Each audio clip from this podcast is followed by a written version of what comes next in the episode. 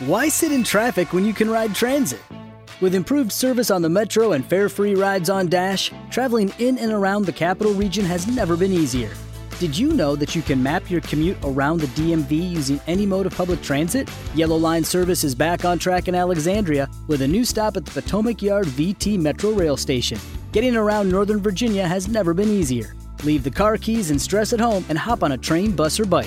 Plan your trip at novarides.org.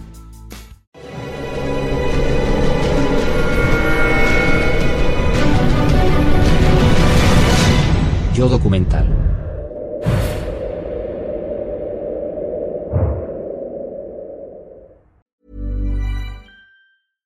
ACAST recommends podcasts we love. I'm Sheila Shoiga, the host of Ready to Be Real, which features thought leaders like Dr. Joe Vitale and Nejwa Zabian, along with those who have extraordinary stories to tell. And I also speak to experts on topics as varied as sleep, relationships, aging, folklore, grief, sex, and spirituality. So, for honest and compelling conversations, new episodes of Ready to Be Real release every week, wherever you get your podcasts. ACAST is home to the world's best podcasts, including the critically acclaimed West Cork and the one you're listening to right now.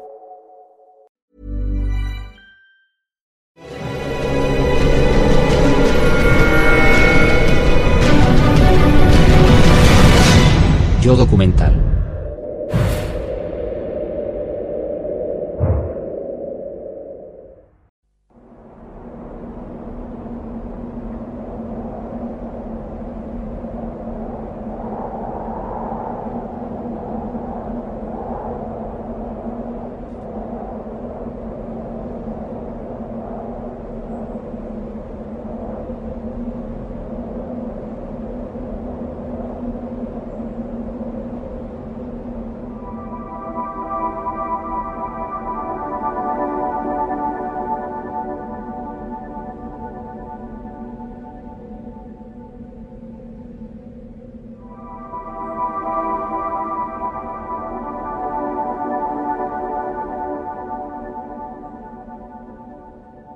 Ustedes creen que conocen esta historia, que saben quién es el niño y sin duda el nombre de estos reyes.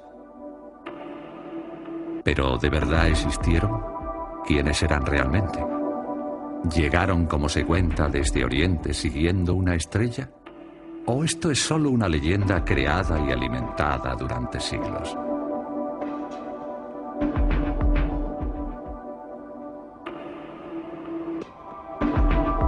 El Evangelio de San Mateo es el único texto que menciona la existencia de los tres reyes magos. Unas pocas palabras escritas casi 80 años después de su viaje y que no suman más de 12 versículos. Apenas 12 versículos. Un puñado de palabras de las que se apropió la fe popular y que contienen un mensaje que aún espera ser descifrado. Pero para entender cómo se construyó el mito y cómo la Iglesia y las tradiciones lo hicieron evolucionar, es necesario bucear en los vestigios que este texto dejó en la historia. Analizaremos las representaciones artísticas. Recorreremos los mismos paisajes que los Reyes Magos atravesaron. Visitaremos algunas iglesias y nos encontraremos con quienes han consagrado buena parte de sus vidas a este misterio.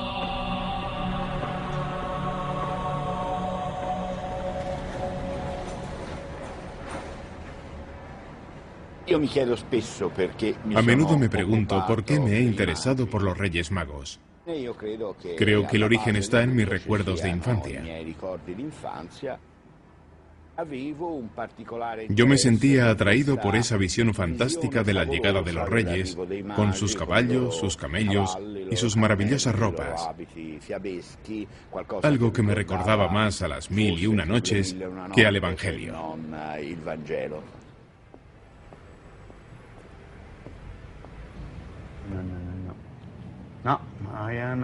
Franco Cardini, profesor de Historia del Instituto Italiano de Ciencias Humanas de Florencia, es un apasionado de la historia medieval, de las cruzadas, las peregrinaciones y de la magia. Estos temas le llevaron a redescubrir esta antigua historia. El Evangelio de Mateo es el único que menciona a los magos, pero solo hace una breve referencia. No dice ni cuántos eran ni cómo se llamaban. Solo nos dice que venían de Oriente, que traían regalos para Jesús y que consideraban a este como a un gran rey, cuyo advenimiento había sido anunciado por una estrella. Por tanto, estamos ya ante un misterio.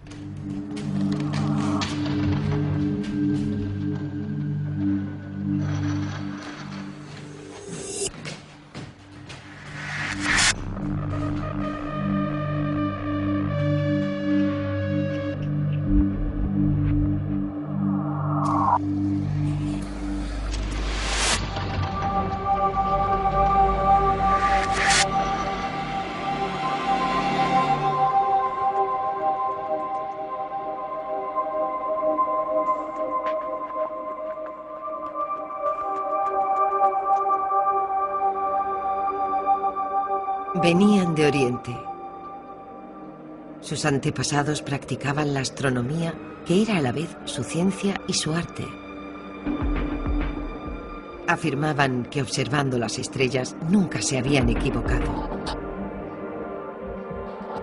Aquel día, una estrella indescriptible se les apareció. No era uno de los siete planetas ni uno de los cometas que conocían. La estrella brillaba como el sol, casi gozosa. ¿Era la de la profecía? Decidieron seguirla.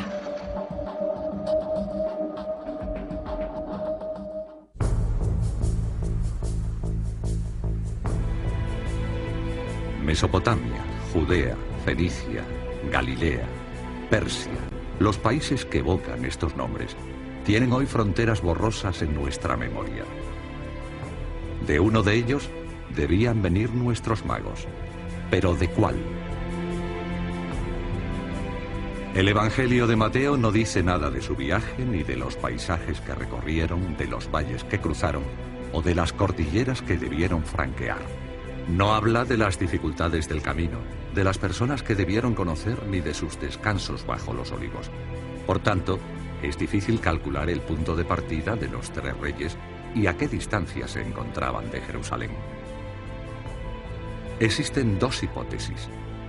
Según la primera, habrían seguido los caminos de entonces hasta Belén, en Judea, donde el lucero del alba les habría conducido hasta ese niño llamado Jesús. Para los partidarios de la segunda hipótesis, los reyes magos serían babilonios, vendrían de esa franja de tierra entre el Tigris y el Éufrates que se llama Mesopotamia.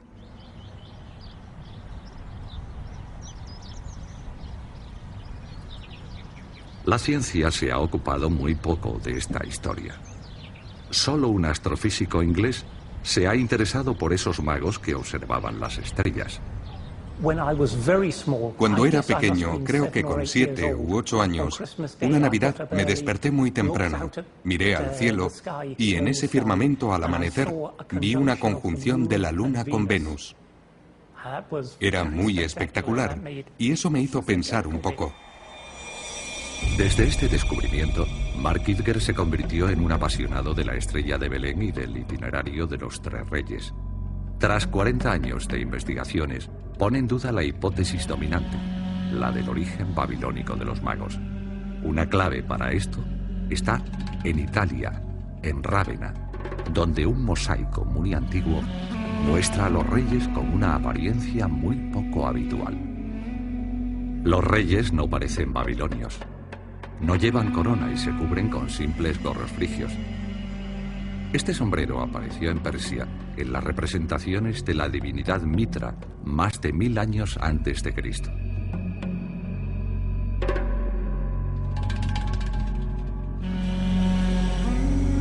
¿Será este un primer signo sobre el origen de los magos? Hay algunas cosas muy interesantes que apuntan a Persia. Cuando Marco Polo realiza su épico viaje a Catay, atravesó el norte de Persia, lo que hoy llamamos Irán, y conoció a los habitantes locales, quienes le aseguraron que los Reyes Magos venían de aquel pueblo. No es esa una leyenda única. Hay otros pueblos en esa región con la misma leyenda. Pero esta es una zona en la que la religión zoroástrica existe todavía hoy. Es una religión con muchas cosas en común con la historia de la Natividad. Tienen su leyenda sobre la concepción de una virgen y tienen muchos elementos de la historia del Mesías que son similares a las creencias cristianas.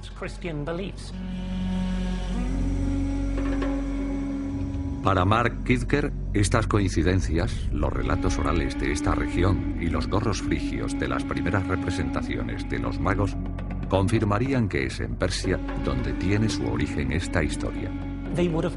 Habrían venido de la proximidad del mar Caspio, una distancia de unos 1.200 kilómetros, atravesando dos cordilleras, dos grandes desiertos e incluso cruzando grandes ríos.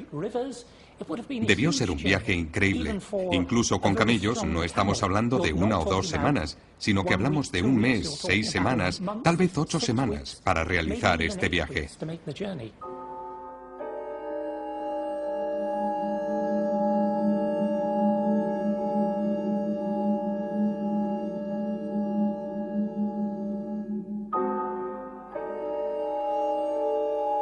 Los magos llegaron a Jerusalén, se presentaron a Herodes y le dijeron, ¿Dónde está el rey de los judíos que acaba de nacer? Vimos su estrella en el oriente y hemos venido a adorarle.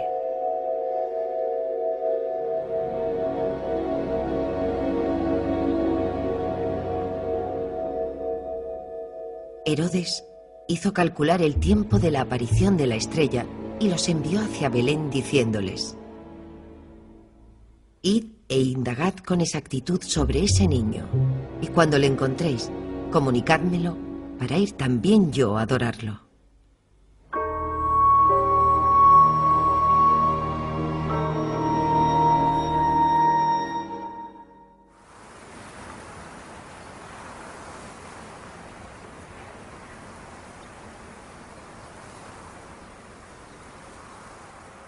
Encaramada en lo alto de la montaña de Masada, una fortaleza nos ofrece la primera pista sobre el personaje de Herodes, rey de Judea cuando llegaron los magos. Muros de piedra y restos de construcciones en un conjunto monumental de lo que era a la vez palacio, refugio y atalaya sobre los antiguos caminos que aún pasan a sus pies.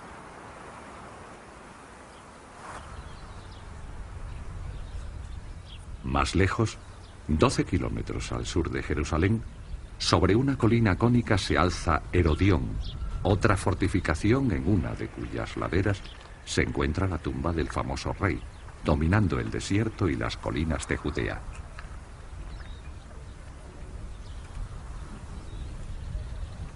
Ah, pese a, las construcciones monumentales que llevó a cabo Herodes, ah, los judíos veían en Herodes una demostración del poder de Roma, no veían a su propio rey si bien eh, Herodes era, era judío, no era un judío de larga tradición. Su familia llevaba tres generaciones eh, convertidas al judaísmo y como tal es un extranjero igualmente. No se diferencia demasiado del poder de Roma que se impone, no es uno de los suyos. Por lo tanto, eh, ese deseo de mantener el poder por parte de Herodes encima de Judea eh, es una forma de tiranizar y quiere que se mantenga, pero al mismo tiempo es eh, debía ser un gobernante eh, con miedo a, que, a la traición, a la usurpación del poder. Es por eso que cuando, que cuando aparece, se formaliza la profecía y aparecen los magos, Herodes ve en Jesús un, un peligro para él y decide que los magos son el camino perfecto para encontrar al niño y, acabar con él, para asesinarle.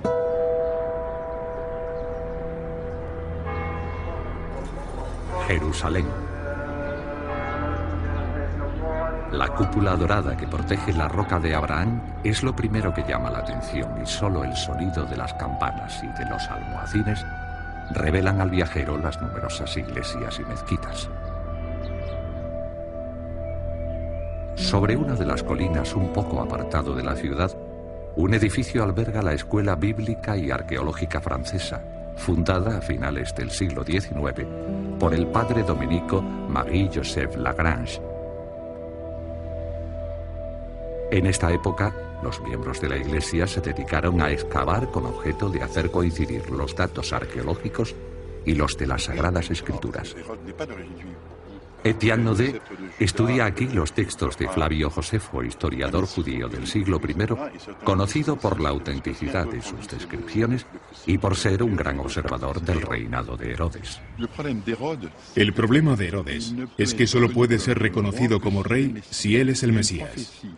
Hay una profecía en la Biblia que dice, se alzará una estrella en Oriente y un descendiente de Jacob se convertirá en el amo del mundo, el Mesías. Los romanos solían ver señales del cielo porque eran muy supersticiosos. Ese tipo de señal se interpretaba como anuncio de un acontecimiento sobre la tierra. Eran cosas que permanecían en la cultura del momento. Detrás de los relatos del Evangelio siempre hay hechos concretos y una interpretación que lo aumenta y que lo distorsiona. Las señales del cielo. Seguramente hubo un cometa o una supernova en un momento dado y después, para buscarle un sentido, se hizo una síntesis con todo. Hay una tendencia de la memoria bíblica a darle un sentido a todo.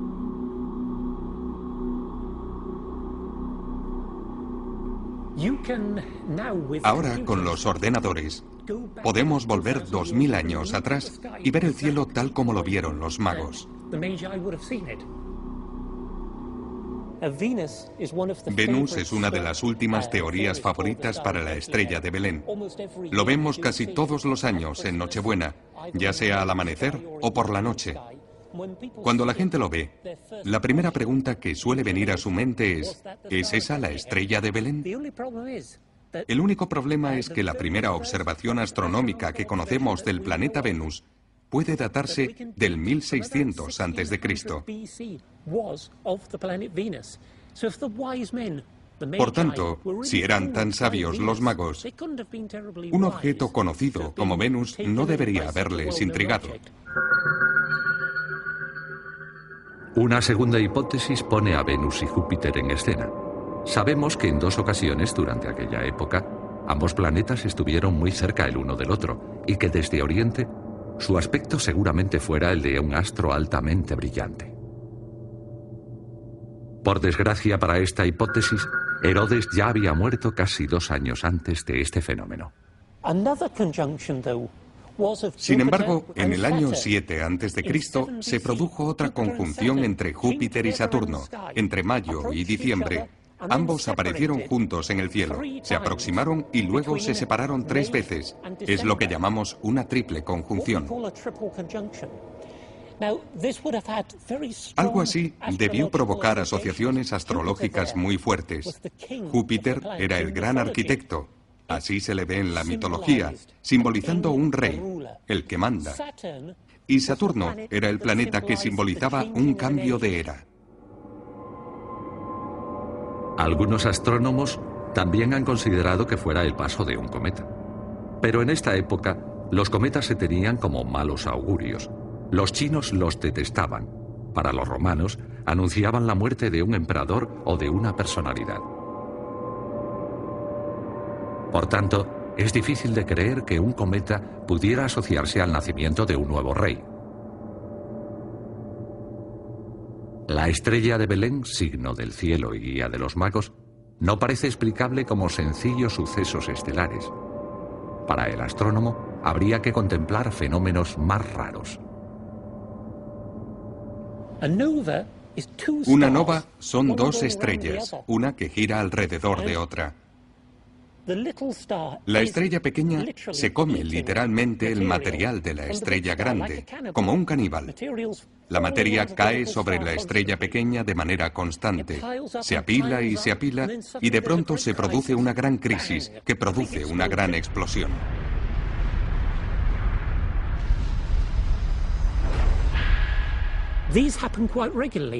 Esto se produce con bastante regularidad. Cada 20 años se ve una nova brillante Y es posible que eso fuera lo que los chinos vieron en marzo del año 5 a.C. Una brillante nova. Así que lo que realmente creo que debió suceder fue una combinación de acontecimientos, un suceso astrológico como esta alineación de Júpiter y Saturno en el cielo, que le dijo a los magos que algo iba a suceder, que una nueva era se iniciaba en Judea. Y luego, como un año y medio más tarde, apareció esta brillante nova, una nueva estrella que simbolizaba el nacimiento de un rey, brillando en el firmamento al alba, que vino a decirles, ahora es el momento de ir a Jerusalén y encontrarse con vuestro nuevo rey.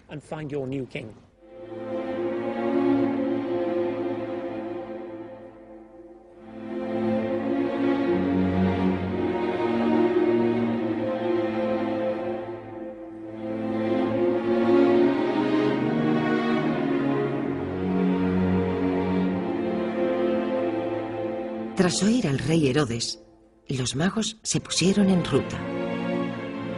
La estrella que habían seguido hasta allí fue a pararse encima del lugar donde estaba el niño. Al entrar en la casa, encontraron al niño con María, su madre, y se postraron rindiéndole homenaje.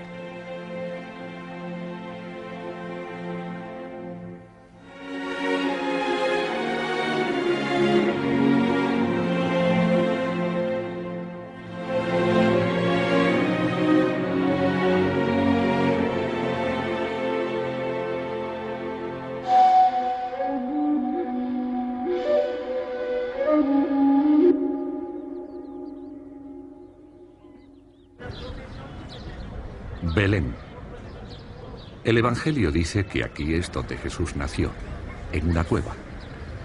La realidad aquí es una prueba para cualquier viajero, tanto si es creyente como si no lo es. Las multitudes de turistas y peregrinos y la situación de la basílica, cuya gestión entre las iglesias católica, griega y armenia se convierte en una farsa, limita al viajero al acceso a la dimensión mística del lugar. A pesar de todo esto, Jamín Odalí, guía palestino y católico, es aún capaz de mostrar el entusiasmo del creyente. Esta basílica se construyó sobre una gruta, no una gruta cualquiera, sino sobre la gruta de la Natividad, el lugar donde Jesús nació. Esta basílica, en su aspecto actual, se remonta al año 532, cuando la construyó Justiniano, el emperador cristiano.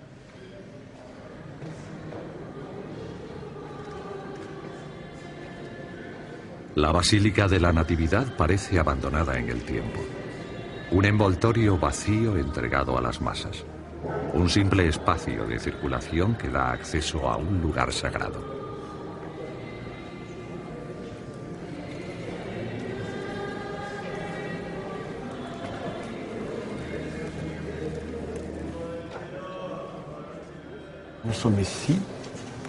Estamos delante de la escalera que lleva a la gruta.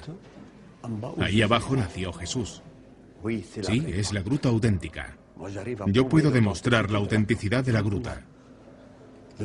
Cuando se dan los tres elementos, la historia, la arqueología y la tradición que se juntan en este lugar, entonces podemos estar seguros de que es un lugar auténtico. Según el Evangelio, José y María vinieron a Belén para censarse. Pero el albergue de la ciudad, situado en el emplazamiento de la actual basílica, no podía acogerles. Entonces San José le dijo a la Virgen, ¿qué vamos a hacer? Es tarde y se ha hecho de noche. Bajemos y pasemos la noche en la gruta con los otros que no han encontrado sitio. ¿Bajo?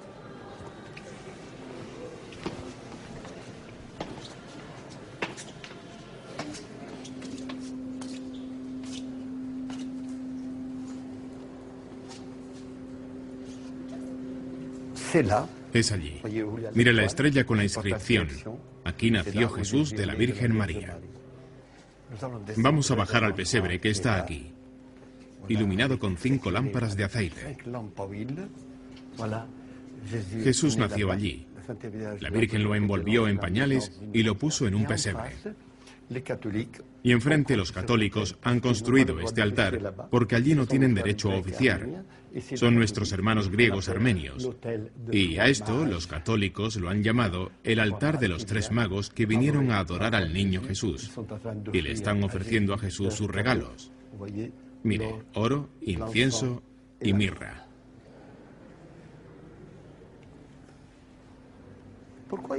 ¿Por qué iba a ser una leyenda? Está en el Evangelio. El Evangelio dice que la Virgen María cogió al Señor, lo envolvió en pañales y lo puso en un pesebre. En la gruta solo está el pesebre, no hay otra, por tanto es el lugar auténtico.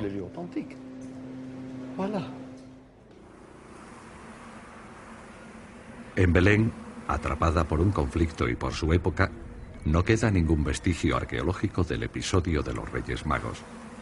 Y en Tierra Santa, los reyes de Oriente no han dejado ni la más mínima huella de su llegada. A partir de ahora, solo el estudio de los testimonios artísticos nos puede permitir acercarnos a una realidad histórica, simbólica y religiosa.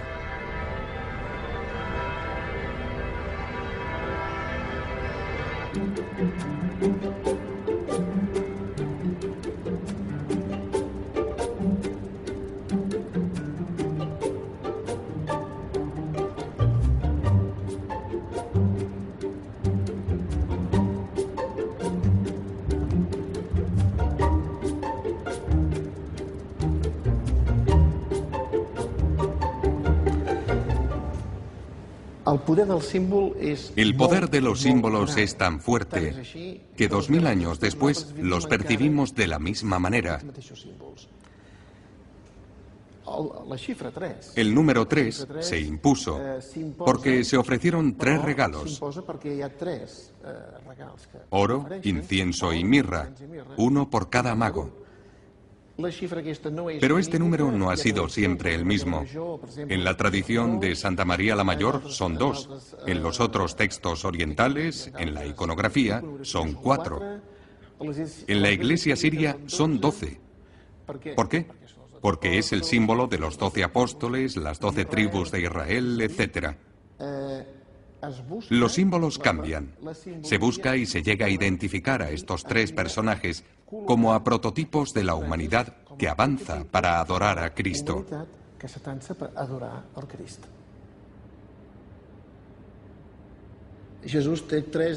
Jesús tiene tres discípulos preferidos, Pedro, Santiago y Juan. Y sobre todo el misterio divino del cristianismo es la Trinidad. Hay tres personas divinas, el Padre, el Hijo y el Espíritu Santo. El 3 sería el símbolo que indica la máxima armonía.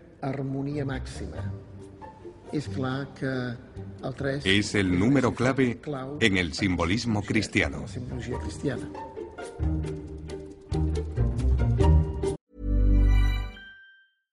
Why sit in traffic when you can ride transit? With improved service on the metro and fare free rides on Dash, traveling in and around the capital region has never been easier. Did you know that you can map your commute around the DMV using any mode of public transit? Yellow Line service is back on track in Alexandria with a new stop at the Potomac Yard VT Metro Rail Station. Getting around Northern Virginia has never been easier. Leave the car keys and stress at home and hop on a train, bus, or bike. Plan your trip at novarides.org. What happens when the right people connect? At MITRE, breakthrough technology advances, people fulfill their passions Diversity fuels innovation, and our way of life thrives. From health to transportation and global security, cyber and AI, to space and back again. There's no higher calling than making the world a safer place. Let's connect at miter.org/careers. That's m i t r e dot org slash careers. Acast recommends podcasts we love. I'm Sheila Shoiga, the host of Ready to Be Real, which features thought leaders like Dr. Joe Vitale and Nejwa Zabian, along with those who have extraordinary stories to tell. And I also speak to experts on topics as varied as sleep, relationships, aging, folklore, grief, sex, and spirituality. So, for honest and compelling conversations, new episodes of Ready to Be Real release every week, wherever you get your podcasts. ACAST is home to the world's best podcasts, including the critically acclaimed West Cork and the one you're listening to right now. What happens when the right people connect? At MITRE, breakthrough technology advances, people fulfill their passions, diversity fuels innovation, and our way of life thrives. From health to transportation and global security, cyber and AI, to space and back again. There's no higher calling than making the world a safer place. Let's connect at mitre.org/careers. That's m i t r e.org/careers. Lucky Land Casino asking people what's the weirdest place you've gotten lucky? Lucky? In line at the deli, I guess. Aha, in my dentist's office. More than once, actually. Do I have to say? Yes, you do. In the car before my kids' PTA meeting. Really? Yes. Excuse me, what's the weirdest place you've gotten lucky? I never win and tell. Well, there you have it. You can get lucky anywhere playing at LuckyLandSlots.com. Play for free right now. Are you feeling lucky? No purchase necessary. Void where prohibited by law. 18 plus. Terms and conditions apply. See website for details.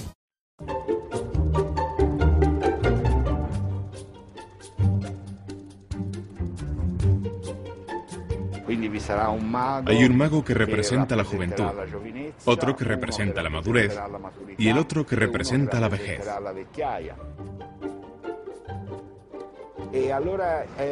Y así, progresivamente y hasta el siglo XII, los magos van adquiriendo características cada vez más diversas.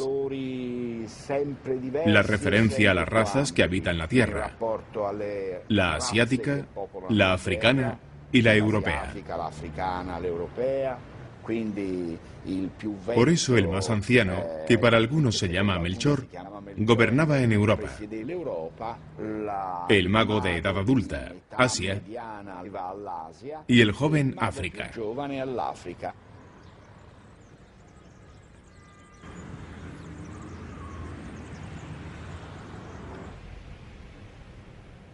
La llegada de un mago africano a la iconografía religiosa es algo que no va a suceder sin cierta resistencia.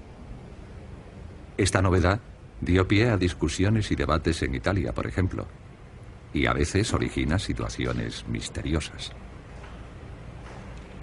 Hace unos meses que un cuadro de la escuela florentina proveniente del Museo de Bellas Artes de Dijon y atribuido a Biagio d'Antonio llegó a Nápoles para ser restaurado. La primera vez que vi el cuadro con los restauradores, nos llamó la atención el aspecto de la cabeza del rey negro.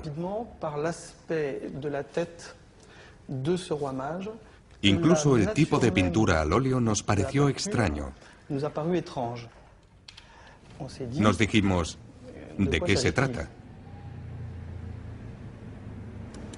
El cuadro fue inspeccionado, radiografiado y expuesto a la luz ultravioleta.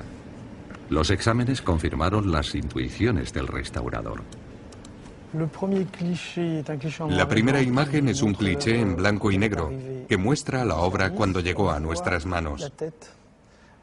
Vemos como efectivamente la cabeza no tiene el mismo tipo de grietas ni de desgaste que las demás cabezas, o incluso que el resto del cuadro.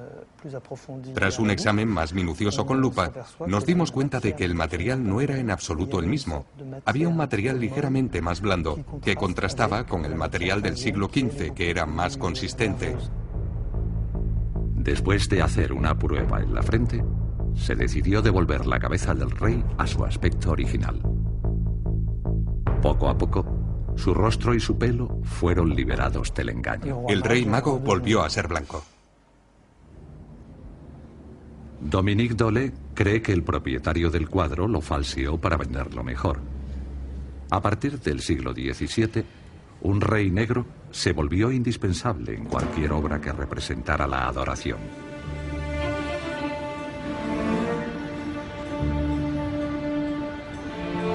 En pocos siglos, esta nueva imagen se impuso para servir a los designios de la Iglesia.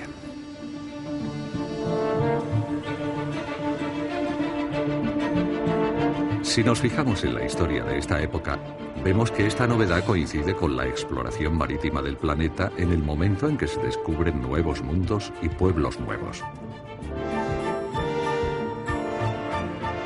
Para el papado, era obligatoria la presencia de un representante de África que reflejara la universalidad del mensaje de Cristo.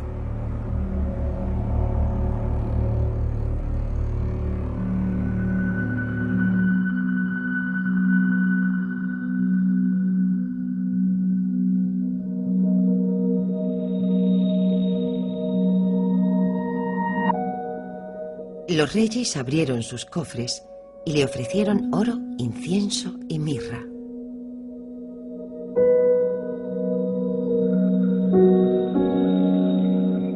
Oro porque era su rey.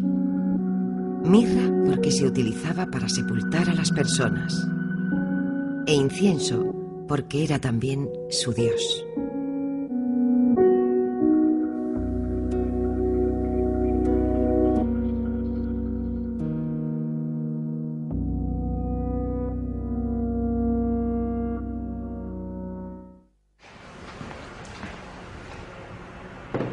Tres reyes de tres edades y orígenes diferentes llevando tres regalos. El simbolismo se va conjugando, enriquece la historia y su interpretación.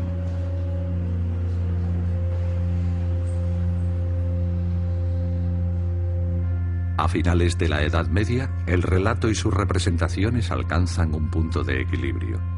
La imagen es en apariencia perfecta. Así se va a grabar en nuestra memoria. No obstante, si se observa de cerca, se descubren diferencias.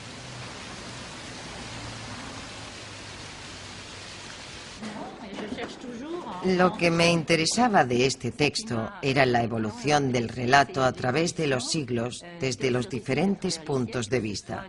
Teológico, histórico, legendario, artístico, por supuesto, porque las obras de arte son innumerables y por eso nos damos mejor cuenta de cómo evoluciona el tema de los magos.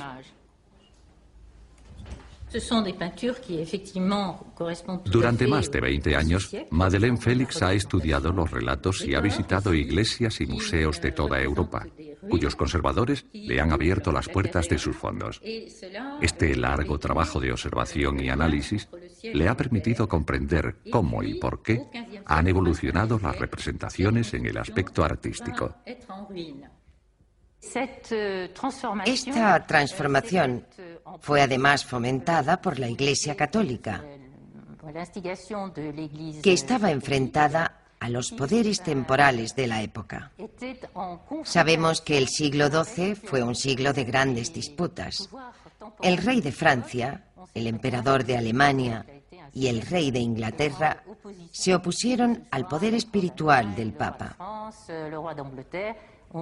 Fue en esta época cuando la Iglesia transformó a estos magos persas, de los que nadie sabía qué representaban, en poderosos reyes de la tierra para mostrar que los poderes terrenales debían inclinarse ante los poderes celestiales. Euh, terre euh, pour euh, essayer de montrer que les puissances de la terre devaient Euh, s'incliner devant euh, la puissance du ciel. Euh, petit à petit, donc, poco a poco la, la escena se iba transformando. A principios de la Edad Media las posiciones de los tres magos eran idénticas. Más adelante, Gaspar se vuelve hacia Baltasar señalándole la estrella, mientras que Melchor se arrodilla a los pies del niño. A veces aparecen tumbados boca abajo, lo que expresa el sumum del vasallaje. El decorado también evoluciona. La cueva o gruta que protege a la Virgen y al niño se convierte en un palacio. Los cortejos aumentan de tamaño y a veces decenas de personas acompañan a los magos en sus caballos o camellos.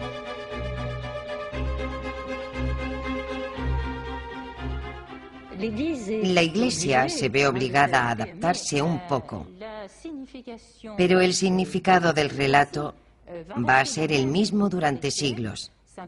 Simplemente se va vistiendo según el gusto y moda de la época.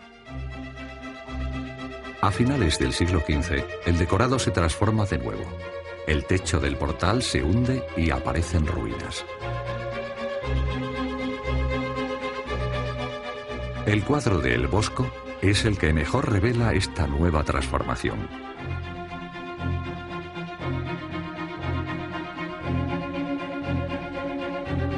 Para los padres de la Iglesia, las ruinas son un símbolo del viejo mundo que se derrumba, marcando el advenimiento del nuevo mundo.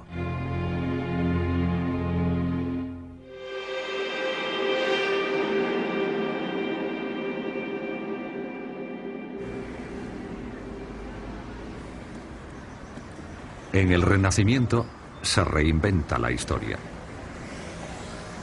Los Medici son mecenas de la Cofradía de los Magos, una especie de sociedad secreta reservada a importantes personajes de Florencia.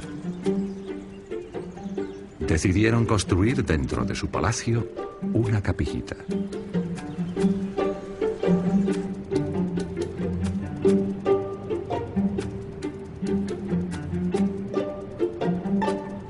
Imaginar la sorpresa de los primeros visitantes cuando al fondo de un pasillo descubrían estos paisajes, animales y en medio sus compañeros de viaje con sus rostros orgullosos sobre los tres reyes a lomos de sus caballos. Gaspar tiene aquí los rasgos de Lorenzo de Médicis, Baltasar los del emperador Juan VIII y Melchor los de José, el patriarca de Constantinopla y primado de la Iglesia Oriental. Tras la imagen de este cortejo real, el fresco evoca la visita del primado de Constantinopla y su encuentro con el Papa Eugenio IV. Así, el tema principal de la pintura es la reunificación de la Iglesia Oriental con la Iglesia de Roma.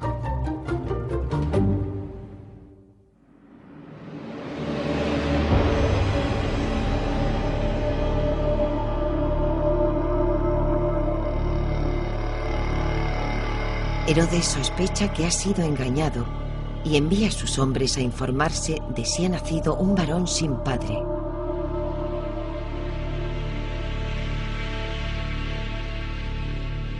Pero como no descubrieron a ninguno, Herodes da la orden de matar a todos los recién nacidos. Como todos se lamentaban, los sacerdotes le suplicaron que perdonara a los inocentes. Pero él les amenazó aún más y les impuso silencio. Dio la orden y sus hombres mataron a 63.000 niños de Belén.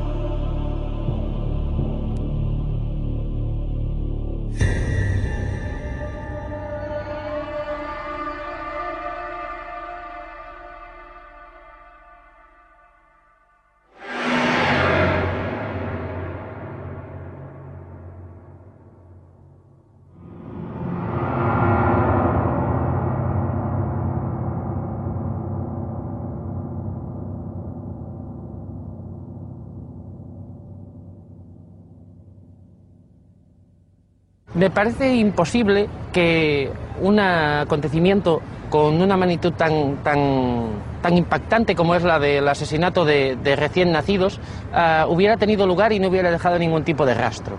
Ah, tenemos fuentes para la época, ah, los propios evangelios, Flavio Josefo, y no nos dicen nada de ello.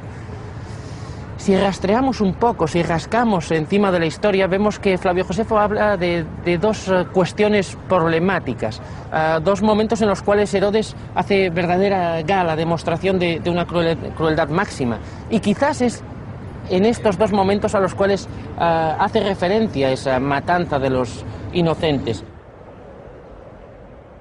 La primera hipótesis nos lleva a Jerusalén.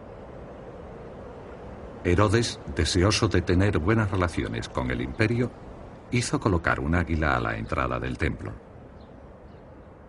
Para los judíos, esto era una afrenta. Unos jóvenes, algunos de ellos casi niños, decidieron quitar el águila. Fueron capturados por los soldados y por orden de Herodes fueron quemados vivos.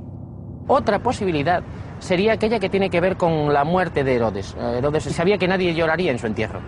Entonces, para hacer que alguien pudiera llorar de verdad, para arrancar el llanto de alguien, para poder irse de este mundo con, con las lágrimas de, de, los que tenía a su alrededor, eh, recoger eh, a los miembros pequeños de las familias nobles para, para tenerlos como, como rehenes, ¿no?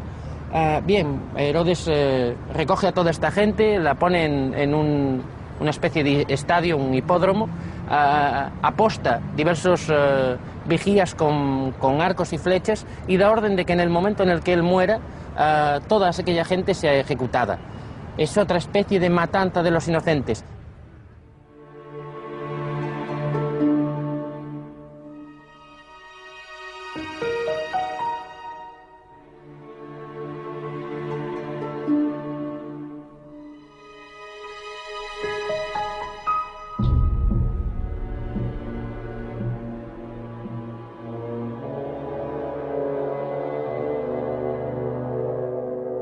Mientras los magos dormían, se les apareció en sueños el ángel del Señor y les advirtió de que no volvieran donde Herodes.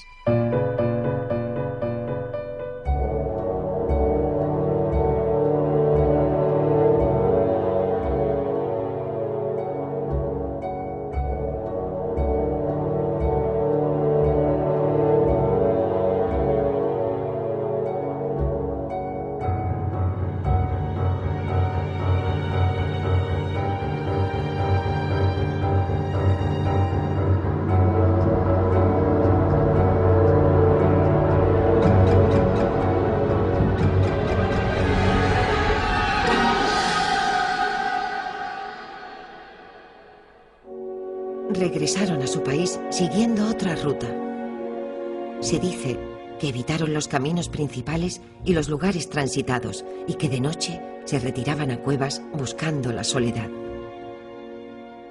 ¿Quién puede imaginar la profunda impresión que habían recibido? ¿Quién puede saber la huella que este encuentro había dejado en su alma? Cuando se produjo la matanza de los inocentes, los reyes ya se habían ido. Del Evangelio se deduce que su marcha se produjo después de oír al ángel. Con el viento de oriente destruye las naves de Tarsis.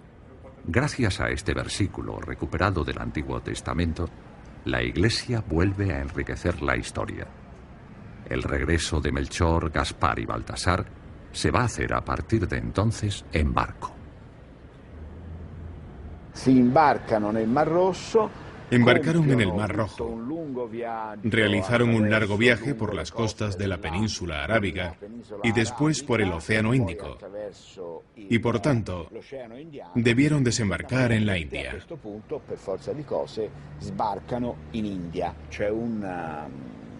Hay un evangelio llamado el Evangelio de Tomás, probablemente del siglo VIII, que cuenta cómo los magos desembarcaron en la India y fundaron la primera iglesia cristiana india. Así el culto a los magos se convirtió en un elemento de evangelización de los pueblos.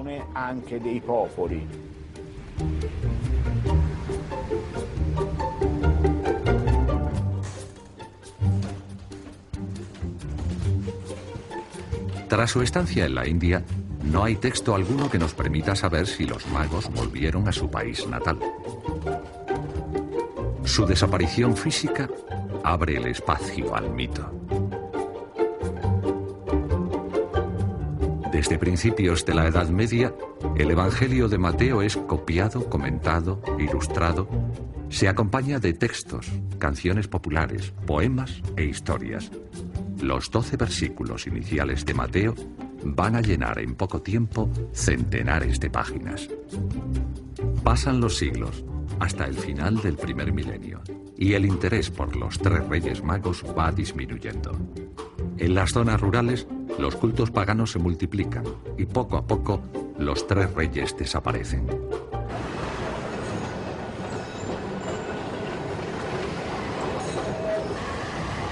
A mediados del siglo XII, la Iglesia está ocupada buscando a personajes que le digan algo a la gente y tratando de impulsar el culto a las reliquias. Y así es como el azar viene en su ayuda. En Milán, tres cuerpos unidos por un hilo de oro aparecen enterrados bajo un monasterio. Es una ocasión única. De inmediato, se decreta que son los Reyes Magos, que Helena, madre del emperador Justiniano, había encontrado en Tierra Santa y que un tal Eustorgio los habría llevado a Milán. Eustorgio, antes de convertirse en arzobispo de la ciudad, vino a Milán como delegado del emperador de Constantinopla. Las reliquias estaban en Constantinopla, abandonadas y olvidadas. Y Eustorgio tuvo la gran idea de llevarse las reliquias, de revitalizar la celebración y de unir a la gente alrededor de este culto. Pero actualmente, la tumba con las reliquias de los magos está vacía. En realidad, dichas reliquias no permanecieron mucho tiempo en Milán. Fueron víctimas, o más bien rehenes, de una guerra llevada a cabo por el emperador de Alemania, Federico Barbarroja. Federico Barbarroja pensó en llevárselos para darle prestigio a su ciudad, en un momento en que Milán no era muy importante para el imperio. Era un modo de decir a Milán, tú vales menos, y a Colonia, conviértete en la gran ciudad heredera de nuestra dinastía. Podría decirse que se convirtió en la nueva Jerusalén.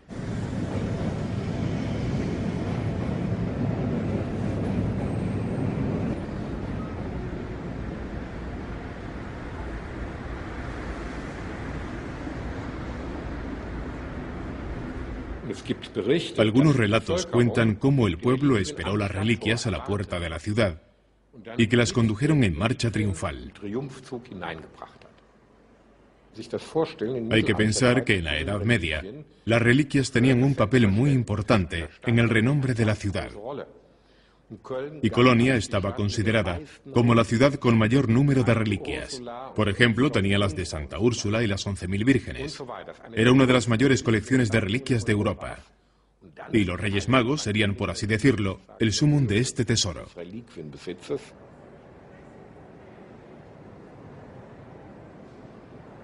Gracias a estas reliquias, Colonia va a tomar una considerable importancia. Peregrinaciones de toda Europa atrajeron a creyentes enriqueciendo tanto a la ciudad como al obispado. Este fervor, que en ocasiones roza lo histérico, sobrepasaba el ámbito popular. Colonia se convertirá en una cita ineludible también para los poderosos. Incluso los reyes irán a postrarse ante las reliquias. A Colonia, para venerar las reliquias, no solo vinieron reyes alemanes después de su coronación en Aquisgrán, sino que también lo hicieron reyes de toda Europa. Sabemos que el rey de Inglaterra vino aquí para venerar las reliquias. En Alemania las reliquias simbolizaban el poder real. Al igual que en Francia, la corona de espinas de Cristo que poseía el rey francés era la legitimación de su soberanía por Cristo. Aquí en Alemania son los reyes magos quienes legitiman el poder del rey. Se trata siempre de un asunto extremadamente político, en el que los diferentes poderes utilizan, por así decirlo, las reliquias para conseguir sus objetivos.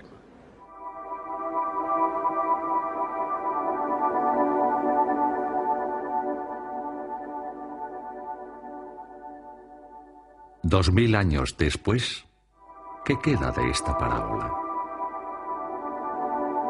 Si quitamos los retoques pictóricos, la imaginación de los escritores, las fabulaciones de la Iglesia y las manipulaciones políticas.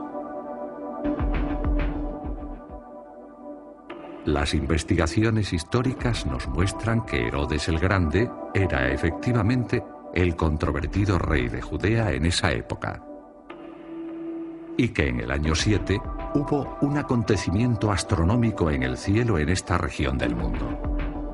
Todo lo demás es producto de la fe o la ficción.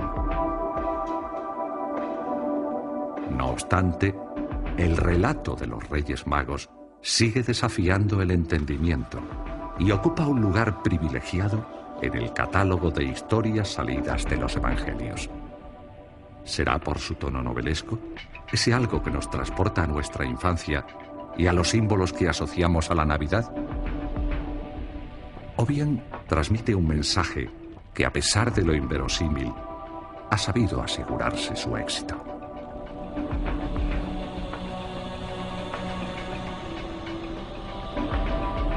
Es difícil no creer en los Reyes Magos, pero desde mi punto de vista científico, como profesional, no, debo negar la, posibilidad de que, de que, alguien vea una estrella y decida montarse un dromedario y salir de casa corriendo para llevarle un bote con oro a, a un recién nacido. Pero como humano, vinculado a toda una tradición, me cuesta negarlo. Se representa a los Reyes Magos como todopoderosos desde el punto de vista político, al ser reyes, y como todopoderosos desde el punto de vista científico, al ser magos. Este poder absoluto que se inclina ante la pobreza, la miseria, la carencia más absoluta, eh, es la clave profunda del éxito del cristianismo y también del mensaje cristiano. Todo ello es absolutamente impensable. Es un relato que da la vuelta, desde sus raíces, a la lógica del poder y de la sabiduría en la que se basaba el mundo antiguo.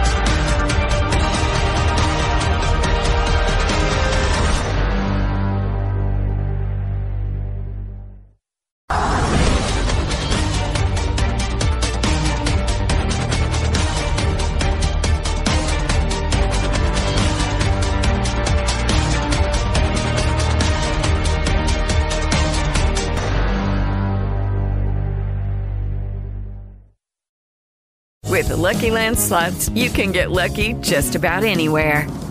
This is your captain speaking. Uh, we've got clear runway and the weather's fine, but we're just going to circle up here a while and uh, get lucky. No, no, nothing like that. It's just these cash prizes add up quick. So I suggest you sit back, keep your tray table upright, and start getting lucky. Play for free at LuckyLandSlots.com. Are you feeling lucky? No purchase necessary. Void where prohibited by law. 18 plus terms and conditions apply. See website for details.